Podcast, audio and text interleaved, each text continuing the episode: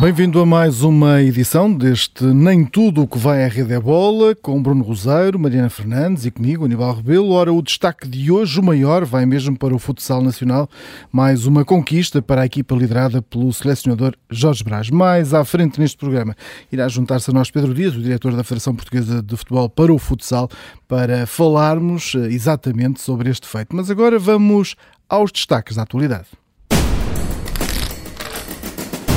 E vamos já para a nossa figura da semana, Roger Federer, que deixa os cortes de ténis.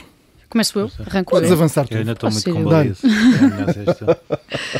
É. Uh, sim, eu, eu esta questão do, do, do Roger Federer, obviamente, depois com todos o- o- os seus pontos à volta e o facto de ser se calhar o final da carreira de um dos maiores de todos os tempos, na opinião de muitos, o maior de todos os tempos, eu acho que o mais triste é que não me parece nada, depois de ter lido várias vezes aquele, aquele comentário, aquele comentário, aquela publicação, um, que tenha sido uma decisão conformada, ou seja, não me pareceu nada que o Roger Federer esteja conformado com isto, e acho que isso é o mais triste de tudo. Um, acho que termina a carreira porque houve claramente aquilo que o corpo lhe está a dizer, porque percebe que já não iria, já não iria conseguir voltar eh, ao mais alto nível, da forma como ele quereria voltar, a conseguir lutar por títulos, e então decide terminar a carreira agora aos 41 anos, eh, sem tentar novamente e ouvindo claramente eh, o esforço do corpo e eh, os tais um, 24 anos de que ele fala não deve ser nada de- fácil de carreira. Para, para um atleta deste género. não isso. Eu- Deixar os holofotes. eu acho que essa é a cortes. parte mais Toda a triste. vida dele teve, toda a vida dele teve um. Exatamente. Por exemplo, uh, e acho que todos percebemos também que a Serena Williams, apesar de todo este festival, apesar de nunca dizer terminei a carreira, de ser sempre aqueles eufemismos do é uma evolução e vou continuar a evoluir, mas já se percebeu, obviamente, que à partida terminou a carreira ao mais alto nível, é uma coisa muito mais gradual. Não me parece que ela também esteja muito ok com aquilo, mas é uma coisa muito mais gradual. E acho que o Federer queria continuar a jogar, queria prolongar a carreira, queria continuar a lutar por títulos como o Nadal, como o Djokovic e eh, defrontar esta nova geração que está a aparecer.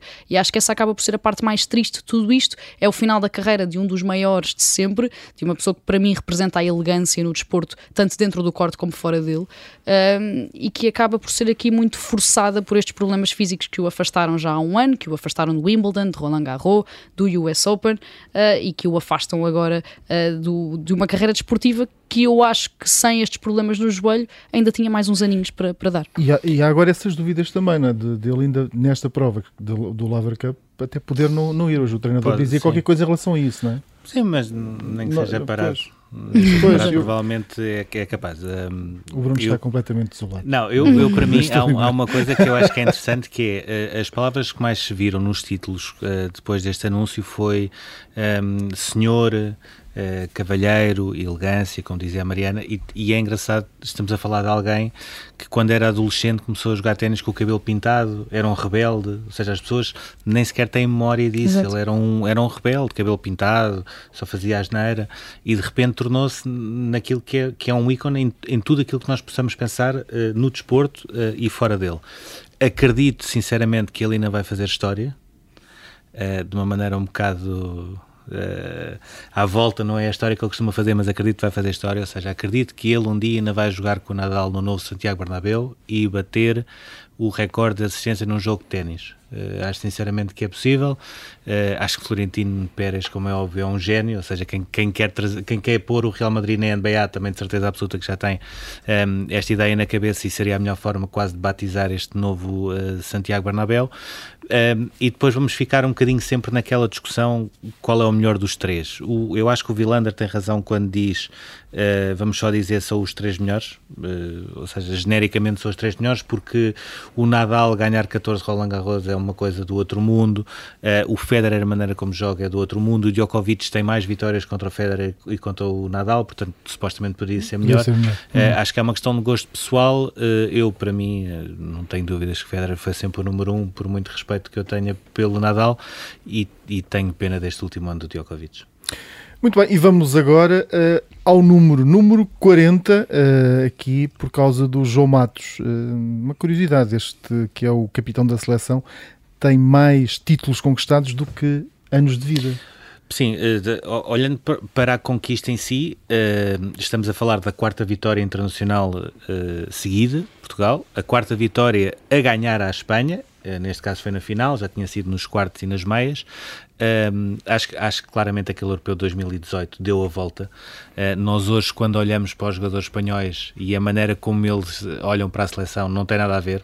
Uh, o medo quase que nós tínhamos nas grandes decisões da Espanha é o medo que a Espanha tem quando olha para Portugal agora. O João, o João dizia isso hoje quando, quando chegou Sim, é, é, mudou por completo a mentalidade, uh, os jogadores mudaram a mentalidade, a nova geração que foi a geração que Jorge Braz apostou no prolongamento com o Passou, com o Silvestre, com o Afonso e com o Ziki, que estiveram a jogar todos ao mesmo tempo no prolongamento de uma finalíssima, para se ter também noção da confiança que o Jorge Brás tem, tem no futuro, eh, essa nova geração tem uma mentalidade que não, não é possível eh, bater. Eh, e depois temos o João Matos, que ficou com a braçadeira que pertencia ao Ricardinho, ocupa nessa perspectiva de liderança o espaço que era do Ricardinho, em termos de jogador é diferente, e depois tem uma coisa uh, fabulosa que é um, sabe ser líder mesmo jogando menos minutos, mesmo sabendo que não tem a mesma influência na quadra que tinha um, e não deixa de ganhar. Ou seja, ele é sempre a pessoa que pode jogar mais ou menos minutos, mas ele é o líder antes e durante para falar e é o líder que vai lá buscar a taça. E quando nós olhamos para uh, o, por exemplo, ele já, já, tem 40 títulos no total em seleção e Sporting, um, ehm, mas quando nós olhamos para o período depois da pandemia, ganhou 11 títulos e a única coisa que perdeu foi a Liga dos Campeões, ou seja, foi campeão do mundo, foi campeão da Europa, foi, ganhou a finalíssima por Portugal, ganhou uma Liga dos Campeões, perdeu outra pelo Sporting, uh, foi campeão, ganhou a Taça de Portugal, ganhou a Taça da Liga, ganhou a Supertaça, ou seja, uh, acho que é, um, é, um, é de facto um exemplo de liderança uh, e é uma, uma daquelas lideranças tranquilas, que não precisa dar nas vistas para, para ser um exemplo para todos. E hoje, eh, só, só para curiosidade, Sim. hoje à chegada lá ao, ao aeroporto, via-se essa, essa ligação que os outros atletas têm com ele, não é? Porque ele veio com a, com a, com a taça na mão e vem ali lidiado com eles, ou seja, há ali uma, Sim, há um é, respeito é um, enorme. É um bocadinho isto que o Bruno está a dizer. E ele, ele, ele, com 35 anos, ainda lhe brilham nos olhos as conquistas. É uma coisa é, é brutal. É, a sério, é muito incrível. Exatamente. É, é, é, um bocadinho isto que o Bruno está a dizer, ou seja, de não precisar de andar ali uh, aos berros, nem, nem bater com as coisas, nem uh, demonstrar essa liderança ou o facto de ser o capitão de forma muito agressiva. É uma coisa que está instituída e uh, tem-se falado muito nas últimas duas semanas sobre o facto deste novo rei de Inglaterra ser o mais bem preparado de sempre um, porque foi também quem esperou mais para o ser. E eu acho que o João Matos, o facto de ter sido capitão do Sporting tantos anos e ter tido de esperar também até agora para ser capitão e para seguir isso na seleção nacional, fez também como seja, com que fosse o capitão mais preparado de sempre, porque a verdade é que ele sempre esteve na seleção ao lado do Ricardinho, sempre assumiu este papel que ele já tem há muitos anos também no Sporting uh, e acabou por chegar à seleção nacional e fazer quase um prolongamento da figura que era uh, no clube e é uma figura agora também para a seleção nacional, é obviamente a extensão do Jorge Brás no balneário e mesmo já não sendo essa extensão em termos práticos em campo, sabe perfeitamente que pode continuar a ser uh, no banco ou sempre que entra. Portanto, é um jogador que soube continuar a posicionar-se da melhor maneira, mesmo sabendo que tinha de se adaptar aos tempos e ao facto, obviamente, já ter 35 anos. E não tem nenhum problema em dizer que há outros jogadores melhores, ou seja, que vem uma geração não, fantástica. Sim, nunca, nunca teve. É, é, nunca é teve. Incrível. Porquê? Porque ele percebeu uma coisa, que é, um, quando o Ricardinho deixa, deixa a seleção, uh, é o melhor do mundo a deixar a seleção, ou seja, vai ser a mesma coisa do que quando o Ronaldo deixar a seleção, é o melhor do mundo que vai deixar a seleção. E no caso do Ricardinho, uh, uh, se calhar ainda, ainda mais melhor do mundo, porque não há muitos jogadores, um eventualmente nível, à exceção do Falcão, que se possam sequer equiparar com o Ricardinho. Agora, aquilo que o Matos percebeu sempre foi, apesar de ser o melhor do mundo, a grande lacuna que poderia ficar ali era uma questão de liderança, porque até mesmo não havendo um Ricardinho, a mentalidade desta nova geração faz com que não seja preciso esse tanto virtuosismo individual para conseguir ganhar no coletivo. E o Matos, nisso, uh, para mim até teve o papel mais importante, que foi assegurar que essa liderança iria ser mantida, sendo que existem outros uh, jogadores que me parecem que até em termos de liderança deram um salto. Para mim o Pani, por exemplo, não.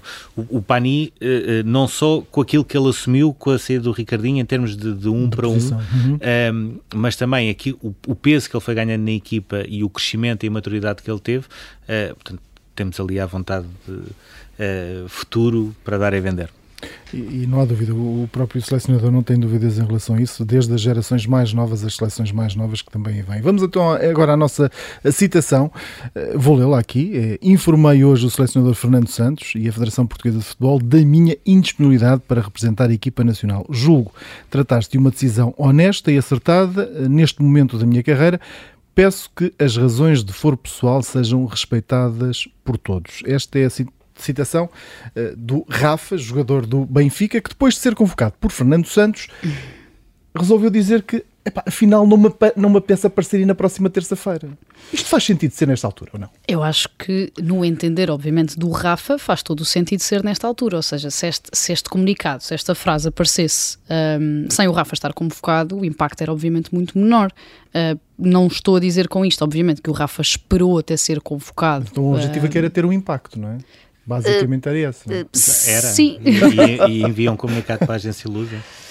Pois a verdade Quem também quer ter é essa. impacto um comunicado para a agência Lusa. É, é, é uma história que eu acho que está muito mal contada, obviamente, uh, não necessariamente por Rafa tomar esta decisão, que está uh, no seu direito de o fazer, o empresário António Araújo claro também já vai explicar, mais ou menos, que ele quer estar completamente focado no Benfica uh, e que não se quer distrair com mais coisas e quer dedicar-se por inteiro ao clube.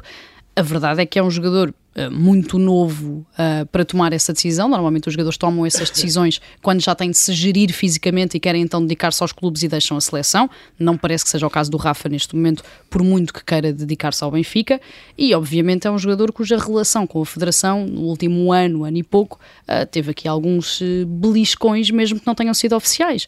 ele foi convocado em outubro e em novembro do ano passado, foi dispensado nessas duas ocasiões, na altura por motivos físicos. Saíram aquelas notícias que nunca se percebeu bem de onde é que vinham, de que a Federação estaria um bocadinho preocupada com uh, o compromisso ou a falta dele uh, do Rafa na seleção, também com o feitio um bocadinho complexo um, ehm, que causava algum incómodo. Fernando Santos vem uh, desmentir tudo isto na altura numa entrevista à TVI, mas a verdade é que o Rafa só volta a ser convocado um ano depois, portanto só agora, também a par do João Mário, que também não era convida, convocado desde aí, e decide então tomar esta, esta decisão de, de, de, se, de renunciar à seleção nacional lá está, não se percebe muito bem, não podemos fazer futurologia, não podemos adivinhar o que é que se passou, mas a verdade é que é uma decisão que não me parece absolutamente isolada e que seja só esta justificação do empresário de um, realmente querer dedicar-se ao Benfica por inteiro. Não, não, mas uh, oxalá as coisas possam ficar assim a bem do Rafa e da seleção. Uh, acho que não foi propriamente uma saída muito airosa. Uh, basta recordar o exemplo do Bruno Alves, foi aquilo que as pessoas todas me foram dizendo ontem, que é, um, ehm, repara como é que o Bruno Alves anuncia o final da carreira e também por inerência o final uh, de, de, do trajeto da seleção, porque ele nunca abdicou, apesar de ter 40 anos, um, e, e, o, Fernando, uh, o presidente da Federação, Fernando Gomes, uh, deixou uma mensagem no site, ou seja, foi tudo diferente em, relação, em comparação com o Rafa, que enviou um comunicado à agência Lusa, e depois há uma frase também da direção da Federação a agradecer tudo aquilo que o Rafa fez. É, é bom que ele saia assim. Um, em termos práticos, é pena que Portugal perca um, um jogador com as características de de Rafa. Acho que não há uh, muitos jogadores, aliás, não há jogadores com as características de, de Rafa em termos ofensivos. Há muitas soluções um, e depois há aqui um ponto, uh, como é óbvio, a questão da, da, personalidade até pode existir, mas é a mesma personalidade no Benfica ou na seleção. Isto não é o. o como é que não é o, o, chip, né? o Mr. Já estava a falhar a coisa. O quê? Jacqueline Hyde, não? Exatamente. exato, não é a coisa, ou seja, é, é a mesma pessoa, portanto, se tem uma personalidade má num lado, também tem uma personalidade má no outro e não se vê nada disso do Benfica, portanto, não vou por aí. Agora, uh, há, uma coisa que eu, que eu admito, que é, quando o Rafa não estava bem, não ia à seleção. Quando o Rafa estava bem, ia à seleção, mas por norma uh, não jogava, ou era suplente utilizado ou era suplente não utilizado. Questão o Rafa, nesta altura, estando no seu melhor momento sempre no Benfica, devia ser titular na seleção. Eu olho para a seleção e não consigo perceber onde é que o Rafa poderia jogar. Isso é suficiente para pedir a renúncia? São as tais razões do foro pessoal. Não, são, próprio... são as tais questões que entroncam, se calhar, até um bocadinho na questão do João Matos de que falávamos, de cada jogador ter eh, noção do impacto que tem e do lugar que tem. E, e do papel? Exatamente. Para mim só me faz confusão ter sido ter tê-lo dito depois de, de, de, ter, ter feito a coisa de outra maneira. Digo eu, mas pronto, é a minha opinião neste, em, relação, em relação a, esta, a esta decisão do Rafa, que concordo, acho que faz falta também, uh, independentemente de, de, como titular ou como suplente uh, utilizado. Mas isso, isso são opiniões. Eu, por exemplo, eu, eu, olho para a convocatória do Fernando Santos, vejo o Gonçalo Ramos a ser chamado e não percebo porque é que é o Gonçalo Ramos, por exemplo. Pois, é, é, outro ponto. É outro ponto. Pronto, ele, ele com certeza, ele olha para ali e, e entende que o Gonçalo Ramos será uh, dentro das, dos jogadores que ficaram de fora e que têm as características determinadas, que é o, é o, é o jogador que faz falta. Eu, quando olho para aquilo que nós temos entre os convocados e os jogadores ficaram de fora, acho claramente que havia outros, outros jogadores que, que poderiam entrar. E vamos então agora, já que estamos em Benfica, vamos ao Marco. Uh, 13 vitórias, grande entrada do, do Benfica esta, esta época. Está, está em grande, mas vai ter agora um mês de outubro difícil. Sim, sim, mas até lá estão, primeiro estão de férias, uh, mais um gesto. Às vezes há pequeninas coisas que as pessoas não notam muito, mas, uh, mas aquilo que Roger Schmidt fez, uh, esta questão do, do, dos jogadores Benfica terem agora um período quase mini férias, muitas vezes é estes pormenores é que fazem a diferença depois no final. Ajudem a cabeça, não é? Sim, vão, vão aliviar a cabeça. Foi, foi um período desgastante. Acho que em relação ao Benfica é só elogios, toda a gente, etc, etc. acho, acho que é demasiado evidente a maneira como a equipa joga, o prazer que tem jogar futebol, um, as contratações eh, que resultaram, uh, a capacidade de potenciar jogadores como antes não acontecia. O Rafa está a jogar muito mais, o Grimaldo subiu exponencialmente. Uh, há o contexto para aparecerem miúdos como o António Silva. Uh, eu sinceramente continuo a achar que uh, mais do que Paris Saint-Germain, Guimarães, Porto, uh, acho que o grande teste para o Benfica é jogar sem Enzo. muito mais do que qualquer outro jogo. No dia em que jogar sem Enzo e fizer aquilo que faz hoje, acho que não tenho dúvidas nenhumas que é de longe o candidato número um. E, e, e, tem muita graça, porque parece que o hype, ou pelo menos a adrenalina toda pelo Enzo, uh, esmoreceu muito porque deixou de fazer golos. Não é? O Enzo marcou ali no início da temporada, marcou em três jogos seguidos, creio eu. Uh, e as coisas caíram muito e começou-se a falar do Rafa e, do, e também do Grimaldo e muito também do António Silva, obviamente, e tem-se dado destaque a esses jogadores e do David Neres. Começou-se a falar um bocadinho mais dos jogadores que estão a fazer golos ou que estão a fazer mais golos uh, e parece de repente a curva do Enzo caiu um bocadinho. Eu continuo a olhar para o Benfica e a ver uh, um ataque que não funciona, ou pelo menos que funciona muito pior, se o Enzo não estiver se lá atrás a construir.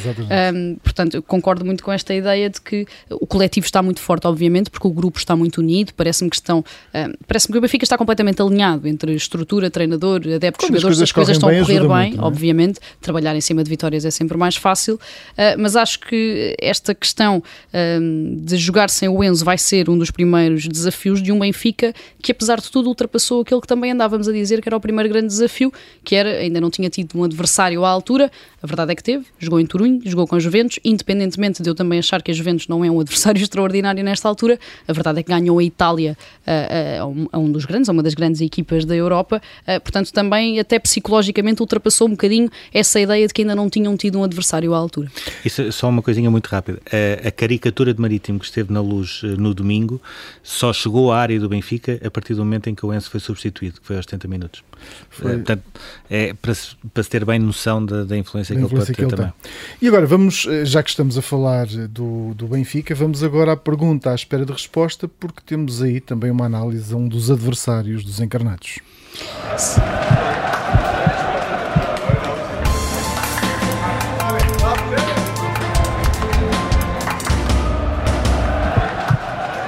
Mariana, como é que o Futebol Clube do Porto vai passar esta fase? Pergunta de um milhão ou de vários milhões, neste caso. Eu senti ali um bocadinho que aquela hecatombe, não outra palavra, uh, com o Clube Rouge da Liga dos Campeões acabou por ser um bocadinho abafada, se calhar em termos desportivos, por aquilo, obviamente, pela gravidade daquilo que acontece no final do jogo à, em relação ao carro da família de Sérgio Conceição. Ou seja, o clube uniu-se um bocadinho entre adeptos, entre estrutura, também entre treinador, à volta uh, da proteção do treinador e da sua própria família, obviamente tendo em conta a gravidade que aquilo que aconteceu. Portanto, a curva desportiva acabou um bocadinho por ficar esquecida uh, devido à gravidade do, dos acontecimentos extra-jogo. Ora, tudo isso cai por terra no fim de semana, com o empate, portanto, com mais uma perda de pontos uh, na Amoreira frente ao Estoril, uma perda de pontos que só não é uma derrota, com aquela grande penalidade do Taremi já, na, já, já bem dentro do período de desconto pontos. A verdade é que o Porto leva apenas uma vitória nos últimos quatro jogos, tem zero pontos na Liga dos Campeões, está a cinco pontos da liderança do Benfica na Liga e eu acho que é cada vez mais claro que a equipa não tem a agressividade, a intensidade, a entrega de outros tempos, para além, obviamente, ter perdido muito talento e de, na minha opinião, não ter conseguido substituir esse talento com uh, jogadores de igual valor. Bruno, 30 segundos.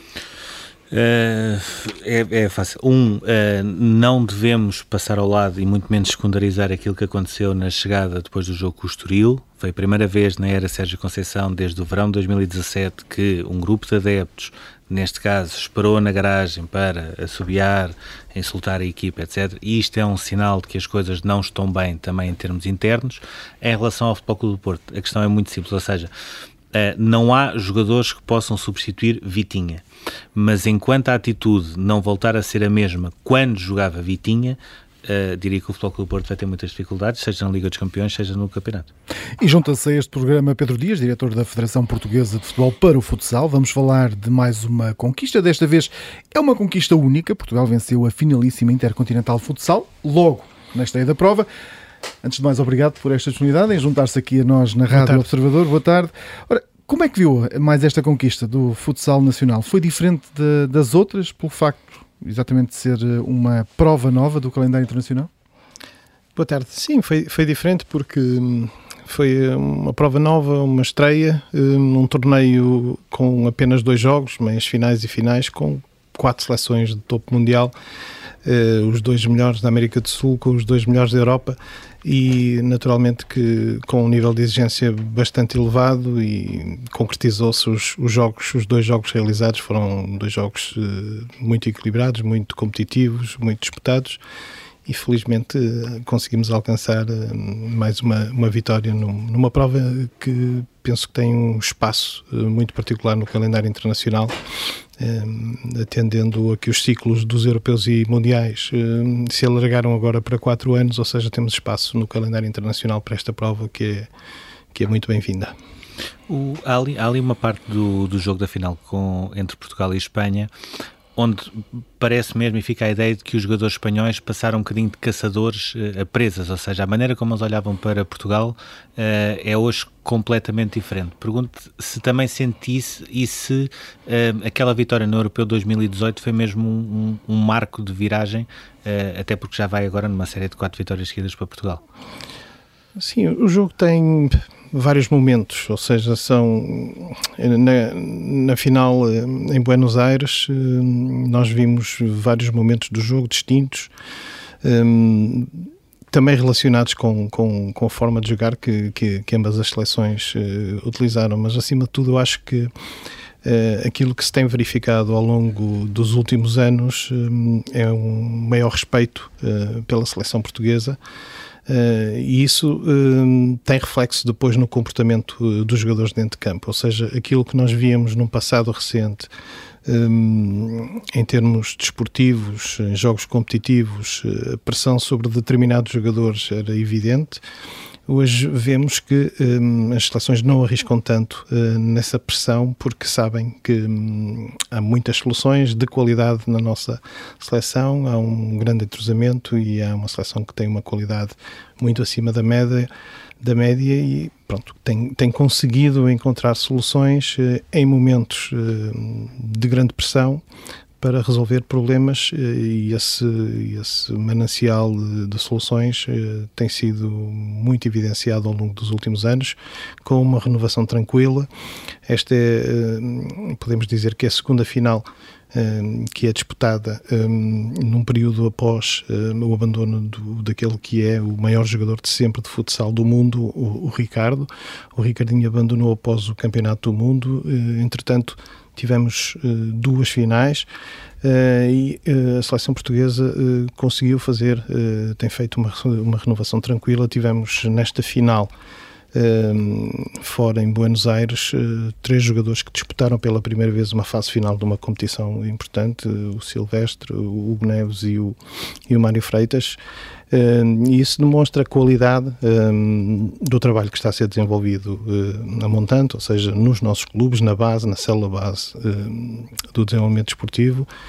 Uh, com uma colaboração muito grande daquilo que é o trabalho das associações de futebol, ligados com um processo que a Federação implementou, construído de forma partilhada com, com, com todos os agentes esportivos e que, felizmente, estamos uh, todos muito satisfeitos com o produto final e com aquilo que, que estamos a constatar ao longo destes anos.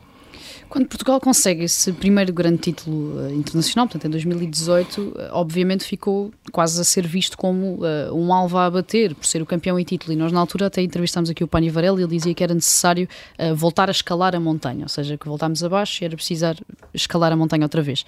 Perguntava-lhe se existiu essa percepção de que as coisas mudaram, ou seja, de que a percepção que era tida da seleção também mudou e quais é que foram os segredos para escalar a montanha outra vez e para chegar depois ao Mundial e ao segundo europeu. Sim, essa, essa, mensagem é a mensagem que tem passado uh, sempre, quer por parte da estrutura técnica, quer por parte eh, de toda a estrutura da Federação Portuguesa de Futebol, no que diz respeito ao final de cada ciclo, reset, uh, estamos a iniciar um novo ciclo. Ou seja, a conquista de domingo, naturalmente que agora estamos a preparar um novo ciclo, que é a qualificação para o Campeonato do Mundo, que daqui a 15 dias estamos a iniciar. Ou seja, esse tem sido o, o, uma forma de estar uh, para uma seleção que pretende estar uh, nas decisões, uh, tem que abordar desta forma todas as competições, ou seja, não há espaço para acomodar.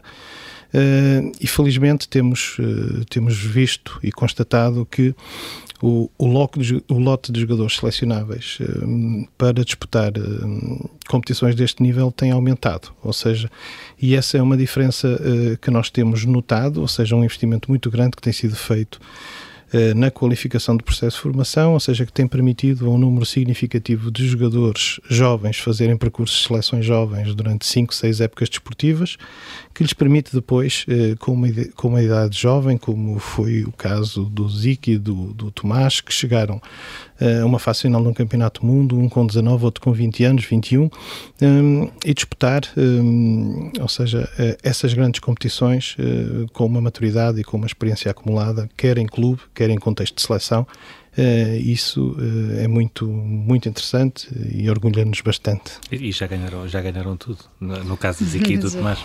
Uh, Aliás, eles só perderam uma final. Eles não até... ganharam tudo. Eles ganharam aquilo que lhes foi possível ganhar até o momento e eles têm, têm muita coisa para conquistar. Um, naturalmente que Uh, se lhes perguntar a eles, uh, há algumas competições que eles gostavam muito de ganhar e elas ainda nem existem. Por exemplo, estamos a falar de Jogos Olímpicos, ou seja, uh, há um desconforto muito grande na comunidade do futsal, que foi tema agora durante esta concentração de quatro seleções de topo. tivemos um fórum em que as quatro seleções estiveram a participar num contexto do UEFA Ball.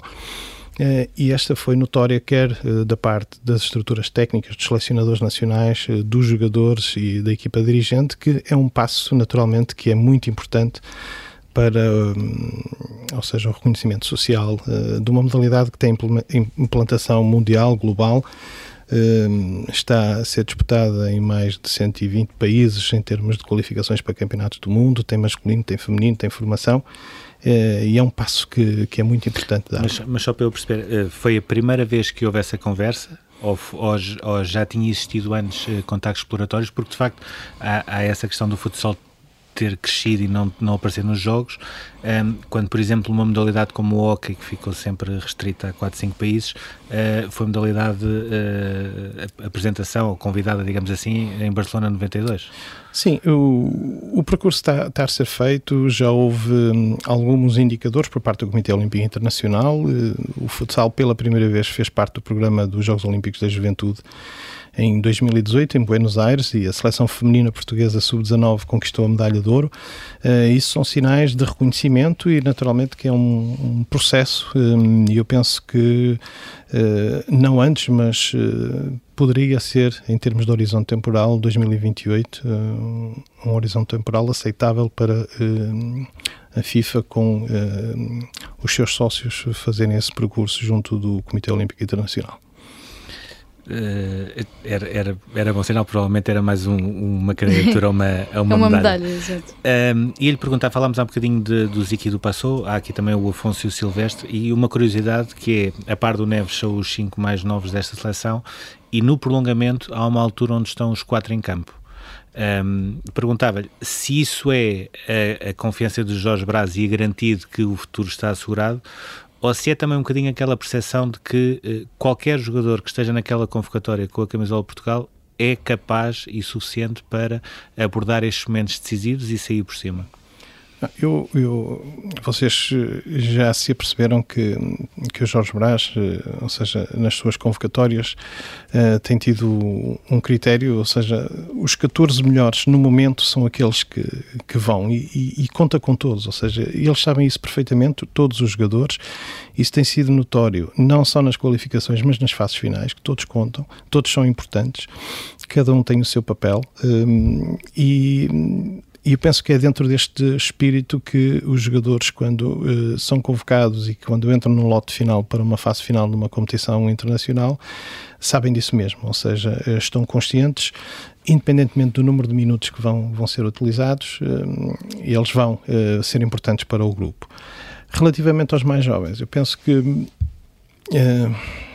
ou seja, é um orgulho muito grande. Eu estava, estava na bancada a assistir ao jogo Uh, estava a tentar fazer a média de idades. Uh, se adicionarmos a estes jovens que, que, referenciou mais o Edu, que é um jovem, apesar de ter feito toda a sua formação desportiva em Espanha, uh, é um jovem. Temos vários jogadores neste lote que estavam abaixo dos 27, 26, tínhamos quatro abaixo dos 23. isto faz parte de, de, um processo de e, e consolidação. não é assim, por exemplo. Também tem, tem, tem do, europeu, do primeiro europeu de sub-19 de futsal, nós tínhamos três jogadores uh, que tinham estado na, nesse europeu, na qualificação em fase final, um, ou seja, nascidos em 2000, Ziki passou e Hugo Neves, e a Espanha tinha apenas um, um, o António. Ou seja, são indicadores, por vezes poderão não dizer muito, mas, uh, ou seja, um, e a, a, nossa seleção sub-19 nesse Campeonato da Europa foi terceira classificada, perdeu a meia-final nos penaltis com a Croácia e a Espanha foi campeã europeia. Um, nós temos já três jogadores dessa seleção uh, na seleção A, uh, a Espanha tem neste momento apenas um são, são indicadores apenas isso, mas uh, reflexo de um, de um, trabalho consolidado, com, com bases fortes e que nos tem permitido uh, fazer chegar dois em cada dez jogadores que têm passado nas seleções jovens uh, à nossa seleção absoluta, que é um que é um indicador positivo, poderia ser melhor, mas já é um indicador bastante positivo. O, o, Jorge Brás volta a ter um momento eh, marcante na final com a Espanha, quando fala no orgulho que tem nos jogadores, que tem naquela equipe, e quando diz até que, que os penaltis, eh, que a decisão por grande penalidade já estava ganha. Quando existe a aposta neste selecionador, também já é um bocadinho por causa disto, ou seja, por ter noção de que era uh, um líder uh, desta magnitude que sabe quando comunicar, como comunicar, além, obviamente, de todos os aspectos táticos do jogo. Um, equipa Fernando Gomes. Um chegou à Federação a 17 de dezembro de 2011. O Jorge Brás era o selecionador nacional um, nessa altura, ou seja, tinha pouco mais de um ano, sensivelmente, de selecionador nacional. O Orlando Duarte tinha, um, ou seja, deixado a seleção absoluta após o campeonato, a final do Campeonato Europa de 2010, que Portugal disputou com a Espanha na Hungria. E uh, uh, o Jorge Brás assumiu, com a saída do Orlando Duarte, um, a seleção nacional absoluta. Uh, com a entrada uh, da equipa liderada por Fernando Gomes, uh, a aposta manteve-se. ou seja, a aposta manteve-se, mas há aqui um, uma nuance que eu acho que é muito importante. não só a confiança no Jorge Brás foi confirmada, mas também uh, foi criado, foram criadas condições para que a sua equipa uh, fosse alargada. Neste momento, ele na altura tinha apenas um adjunto, ou seja, as seleções nacionais eram todas coordenadas pelo Jorge Braz e pelo José Luís Mendes. e entretanto, uh, uma década envolvida, Uh, temos 10 treinadores sob a sua coordenação técnica no futsal. Ou seja, um, isto são, são, são indicadores uh, de crescimento de forma sustentada, de desenvolvimento e, uh, naturalmente, de confiança absoluta uh, nas qualidades técnicas, mas, acima de tudo, uh, também nas, nas, qualidades humanas e na liderança do Jorge Brás e dos seus colaboradores. Uh, falou há pouco da importância do trabalho das associações, uh, dos clubes, uh, também sobretudo, provavelmente aqueles mais conhecidos e de cenas, Sporting, Benfica, etc. Mas também outros como o Caxinas, clubes que estão habituados a, a, dar muitos jogadores também na formação. Perguntava se depois nessas reuniões e nesse trabalho que é feito em conjunto, ehm, ou seja, se é possível manter as rivalidades de fora, porque quando nós olhamos muito para o futsal, e, e o Pedro Dias muitas vezes está, está na bancada e na tribuna a ver os jogos decisivos, um, o futsal acaba por ser a modalidade que se calhar a, a, rivalidade está mais uh, latente, com os pavilhões cheios e sobretudo quando são as fases finais. Pergunto-lhe uh, como é que depois consegue fazer a separação uh, daquelas mesmas pessoas que estão sempre ali a batalhar porque só uma pode ganhar para, para construírem esse futuro do futsal? Eu acho que foi, foi muito importante, muito relevante. Um, a construção partilhada um, do plano de desenvolvimento, ou seja, em 2012 nós uh, tivemos ali um período de 7, 8 meses um, que de uma, de uma forma concertada com os diversos agentes, onde os clubes, uh, os jogadores, os treinadores, os árbitros, os dirigentes, as associações de futebol, parceiros comerciais, ou seja, um conjunto de pessoas que uh, estão diretamente ou indiretamente envolvidas, relacionadas com um, a federação e o futsal em particular, sentaram-se à mesa para alinhavar aquilo que seriam as, as bases de um plano de desenvolvimento, ou seja, coordenado naturalmente pela Federação Portuguesa de Futebol, por uma equipa que foi criada para o efeito. Um, e eu, não eu recordo-me perfeitamente um, da data uh, em que, uh, em maio de, 2012, de 2013, uh, quando nós ehm, validamos numa reunião em Oliveira das Meias, por altura da, da Taça de Portugal, da Final Four de uma Taça de Portugal, com grupos restritos representativos desses diversos agentes, um, aquilo que seriam os pilares um, e as linhas estratégicas que eh, a Federação iria uh, desenvolver nos próximos anos. Ou seja, esse alinhamento permitiu que os clubes um, e todos os agentes assumissem esse plano como o seu plano também. Ou seja, participaram na sua construção, foi validado e ao longo dos anos, uh, o caminho estando traçado sempre será mais fácil. A rivalidade uh, entre uh, os clubes é saudável, ela vai estar sempre presente, mas acima de tudo o que nós pretendemos nas nossas competições e, e as afinações que temos feito ao longo dos últimos anos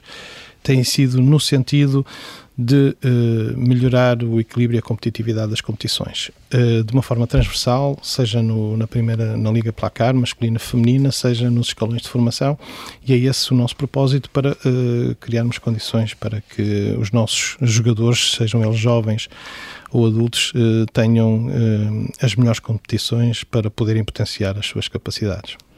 A cidade do futebol em Oeiras vai ter também agora um pavilhão para o futsal. É a pedra que falta, ou neste caso a pedra que faltava, uh, para o desenvolvimento deste projeto que tem, ou seja, para consolidar aquilo que já tem sido conseguido nos últimos anos. Sim, estava previsto já no, no plano de desenvolvimento das infraestruturas da Federação. Há alguns anos, uh, tivemos aqui, antes da pandemia, ou seja, eh, a obra teve para arrancar nessa altura, antes de, da pandemia, mas depois tivemos que fazer ali um, um período de eh, de paragem e uh, penso que estamos em condições agora nas próximas semanas de iniciar os trabalhos. O, o, o plano uh, está completo, uh, que inclui um edifício para o, as instalações definitivas do Canal 11 e o pavilhão para as seleções nacionais. Eh, perguntava-lhe, o, o, Pedro eh, começou por praticar enquanto eh, federado eh, handball e basquete, chegou inclusivamente a jogar no, no Futebol Clube do Porto. o futsal aparece na altura da faculdade. Pergunto-lhe o, que é que, o que é que lhe fascinou assim tanto no futsal em detrimento do handball e do basquete, que por norma, naquela altura, se calhar eram modalidades mais mediáticas, digamos o, assim. O handball e o basquete foram no meu clube de bairro onde eu me iniciei na prática desportiva, ou seja, o facto de ter uh, às porta, na porta de casa um clube uh, que me proporcionou a iniciação à prática desportiva foi fui federado em basquete e handball, mas uh, esse facto foi muito importante, ou seja, tinha um clube com portas abertas e eu e as crianças todas do, do bairro em Vila Nova de Gaia uh, tivemos acesso e foi muito importante no meu desenvolvimento. Depois o, a prática do futebol veio, veio já um pouco mais tarde e o futsal no ensino superior. Isto porque como estava deslocado, um, gostava de praticar desporto. Um, eh, num, num, ambiente académico muito intenso, uh, eu fui uh, estudante da Universidade da Beira Interior, um, a prática desportiva era um dos aspectos também das atividades culturais, mas acima de tudo a, a, prática desportiva era um, do, era um dos fatores que distinguia os estudantes deslocados, ou seja, era mais um aspecto uh, que agregava e, uh, como tínhamos uh, vários estudantes de várias proveniências, as seleções de futebol e de futsal permitiam-nos ter uma atividade permanente de treino e de competição e, e que nos ajudava na plena integração e isso foi um fator distintivo e, e foram experiências muito positivas que tive com a participação nas, nas equipas universitárias de futebol e de futsal. Acha, acha que ainda hoje ainda há espaço para, para melhorar ainda mais essa ligação uh, desporto-faculdade? Com certeza. Uh, não só no ensino superior, mas também uh, no escolar. Eu acho que faz todo sentido haver aqui uma articulação plena uh, daquilo que são os objetivos destas entidades no que diz respeito à prática desportiva, porque o objetivo maior será sempre ter cada vez mais crianças sejam meninos ou meninas, a praticar desporto de forma regular, independentemente das modalidades. O que é importante é termos uma oferta de programa desportivo qualificada que lhes permita um, praticar desporto e o contexto escolar é um, é um contexto excepcional, uh, aliado também às questões uh, que nós sabemos cada vez mais complexas da democraticidade do acesso à prática desportiva. Uh, o contexto escolar reduz esse tipo de assimetrias que às vezes podem ser um fator Que iniba a prática desportiva, eh, porque o contexto é diferente. Nós hoje em dia temos eh, algumas realidades um, nos clubes para a sua sustentabilidade, que implicam o pagamento de, de mensalidades, um, e por vezes sabemos que poderá haver um, algumas famílias que, que, não tenham essas possibilidades para ter os seus filhos a praticar desporto. E se nós tivermos um contexto que lhe permita, de uma forma democrática, ter um processo qualificado, devidamente integrado naquilo que é um plano de desenvolvimento para o país, uh, o futsal, naturalmente, uh, e outras modalidades poderão ter aqui, porque têm uma procura muito grande. Se tiverem uma oferta adequada, poderão ter aqui um espaço para atrair mais praticantes para a prática desportiva. Obrigado, Pedro Dias. Termina aqui este Nem Tudo que vai à Rede é Bola. Daqui a pouco pode ser ouvido em podcast em observador.pt.